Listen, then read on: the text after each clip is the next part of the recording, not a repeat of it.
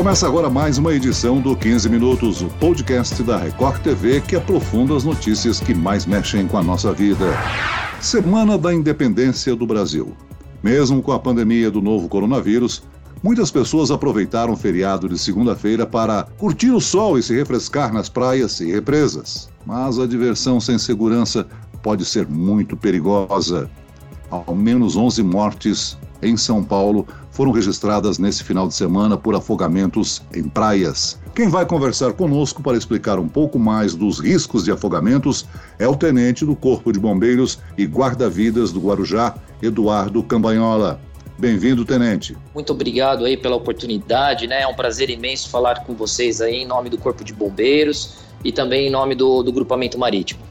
E quem está nessa entrevista também é a repórter que acompanhou todos esses casos no Jornal da Record, Giovana Rizardo. Oi Celso, um prazer estar falando com você aqui no podcast, também com o tenente, sobre esse assunto que é tão relevante neste momento. Foram muitas vítimas fatais de afogamento aqui no litoral paulista e também cerca de 400 salvamentos, ou seja, de pessoas que quase se afogaram, mas que felizmente tiveram a ajuda de um guarda-vidas. Tenente, falando sobre isso, né? Sobre as mortes por afogamentos. Muitas pessoas sabem nadar, então por que, que esses afogamentos acontecem? É, é assim, a gente, a gente considera um, uma série de fatores, né? É, primeiro eu vou, eu vou pontuar os números, né, que, que foram aí de, de óbitos no, no litoral, né, no final de semana. A gente está contabilizando aí é, oito óbitos por afogamento no litoral e, e, os demais afogamentos aí que ocorreram também em represas na, na Grande São Paulo e na capital.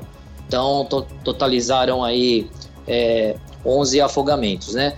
É, o que acontece é o seguinte, a maioria das pessoas que, que vêm né, frequentar as praias nos finais de semana, é, nos feriados, são pessoas que, que não têm o hábito de vir à praia.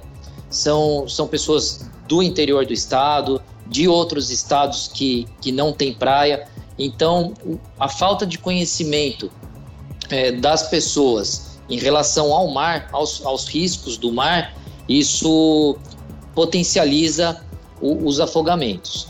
E, e, são outra, várias outras questões, né? Por exemplo, é, o, o, desrespeito à sinalização, ingestão de bebida alcoólica. É, nós temos é, alguns casos também é, de pessoas que elas tentam salvar alguma pessoa que está em processo de afogamento e às vezes essa pessoa que tenta fazer ali o salvamento ela não ela não tem o conhecimento técnico não tem habilidade específica para isso e acaba virando uma vítima também e ainda durante o feriado, três pessoas morreram enquanto nadavam em represas na Grande São Paulo. As condições, tenente, são um pouco diferentes, né? Na praia, no mar tem a correnteza, é, em represa não é o caso, e também em cachoeiras, né? Que muitas vezes acontece afogamento também não é o caso. Então, quais são as diferenças desses dois lugares e por que que acontece também na represa como aconteceu nesse fim de semana?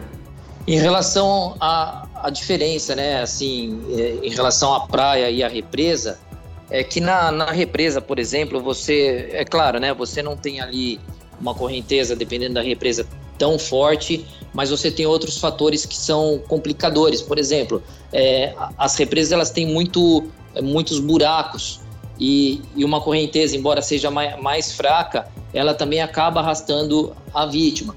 Então a pessoa ela tá ali por vezes ingerindo bebida alcoólica, ela não conhece o local, ela vai entrar numa represa, por exemplo, é, em Franco da Rocha, né, na cidade de Franco da Rocha, cidade de Mariporã, tem uma grande represa, que é a represa Paiva Castro, que abastece é, o sistema ali de, de, de água da zona norte da capital de São Paulo. Essa represa é uma represa que, que atrai muitos turistas da cidade de São Paulo, Porém, é, embora haja ali a fiscalização da, da Sabesp, é, as pessoas acabam entrando para fazer ali o seu lazer. E, e, assim, é uma represa que tem muitos riscos, né? Como eu falei, tem, tem buraco, tem é, é galho de árvore. Então, são fatores que, que o banhista ele não conhece e acaba se colocando nessa situação de risco.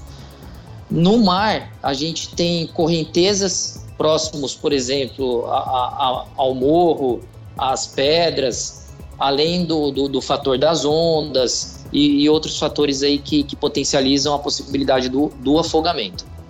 Tenente, explica para a gente como é que funciona o trabalho dos bombeiros no que diz respeito a monitoramento, buscas e resgate das pessoas desaparecidas. Celso, é, quando é noticiado para gente que uma pessoa ela desapareceu é, nas águas ou ela acabou se afogando, afundou e um parente ou um amigo perdeu essa pessoa de vista, é, no grupamento marítimo, de pronto, a gente já desloca uma embarcação, um, um bote de salvamento composto por dois guarda-vidas e também o, o, jet ski, que, que é a nossa moto aquática, composta por um guarda-vida. É, esses guarda-vidas eles já iniciam é, um processo de busca nas imediações e nós utilizamos também, dependendo da situação, nós estendemos essa busca com o helicóptero Águia, que tem nos apoiado muito também durante os finais de semana, durante a, a nossa temporada de verão, e, e assim a gente começa ali a pesquisa. Se for noticiado diretamente para o guarda-vida na areia, esse guarda-vida ele entra no mar e já, ele mesmo faz ali o, o primeiro processo de busca e aguarda então o apoio, né, a chegada dessas embarcações que, que eu citei para você. Agora, tenente, o, o, senhor citou aí a jet ski, né, a moto aquática, que é um instrumento que facilita a operação dos bombeiros. Mas nessa Sim. época de, de, de, calor também, há uma preocupação dos bombeiros com relação à fiscalização da utilização por parte de particulares da moto aquática, oferecendo perigo aos banhistas, não? Sim, é, assim, a, a utilização de embarcações, seja de, de jet ski ou outras embarcações é, pelo, pelo turista, é, ele tem ali a fiscalização é, da Marinha do Brasil. Então nós não intervimos assim diretamente nessa fiscalização, mas é claro, toda vez que o, que o guarda-vidas ele embarcado é, ou desembarcado também ali na faixa de areia, ele percebe que que um jet ski ou uma outra embarcação está colocando em risco a vida dos banhistas próximo à faixa de areia, a gente adverte e solicita ali o afastamento e imediatamente a gente pede o apoio da, da Marinha do Brasil para que seja é, tomada ali as providências pela Marinha, é, fiscalização da, da documentação, da habilitação e, se for o caso, a aplicação ali de, de uma autuação ou de uma advertência. Nós estamos em tempos de pandemia e as praias chegaram a ficar fechadas por um determinado tempo. O jornalismo da Record TV fez diversos registros que mostram que houve lotação em muitas praias no Brasil nesse feriado. O monitoramento e proteção às pessoas que frequentam a praia está igual ao que era antes da pandemia começar ou fica mais difícil de controlar os banhistas agora? Celso, veja que fenômeno interessante que, que nós tivemos aí durante a pandemia, né? As pessoas, né, do, modo geral, elas ficaram muito tempo, é, por conta das restrições de, de saída, é, ficaram muito tempo dentro de suas casas. E, e foi um fenômeno até que é, natural da pessoa ficar mais ansiosa para sair, para acessar a praia, para ter um contato ali com a natureza. Não é um fenômeno que foi observado só em São Paulo.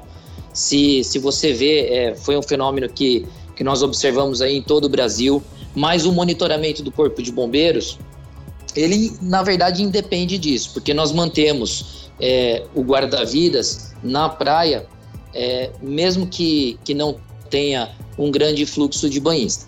É claro, se a gente tem a previsão já de um aumento de turistas nas nossas praias, em contrapartida, nós também aumentamos o nosso número de guarda-vidas. Foi o que aconteceu né, é, nesse último final de semana. Nós trabalhamos, para você ter, ter uma noção, com dois helicópteros Águia nos apoiando, com guarda-vidas tripulando o helicóptero. E, e, além disso, né, a gente tem também é, as nossas campanhas educativas que antecedem esses feriados, esses, esses finais de semana. O monitoramento ele é constante. E quando a gente faz essa previsão de que vai ter um aumento ali do, dos turistas, naturalmente a gente já se programa para colocar é, mais guarda-vidas ali na, na faixa de areia. Tenente, a euforia das pessoas em voltar a frequentar praias depois de muito tempo com restrição, né? Foram muitos meses dentro de casa sem sair. E o feriado teve sol, teve calor, o tempo estava bom, foi bastante convidativo para as pessoas, para a família se reunir, né? Será que essa empolgação, né, de tomar aquele banho de mar e naquela felicidade, naquela euforia, fez com que as pessoas ignorassem o perigo, deixassem de lado aqueles cuidados básicos?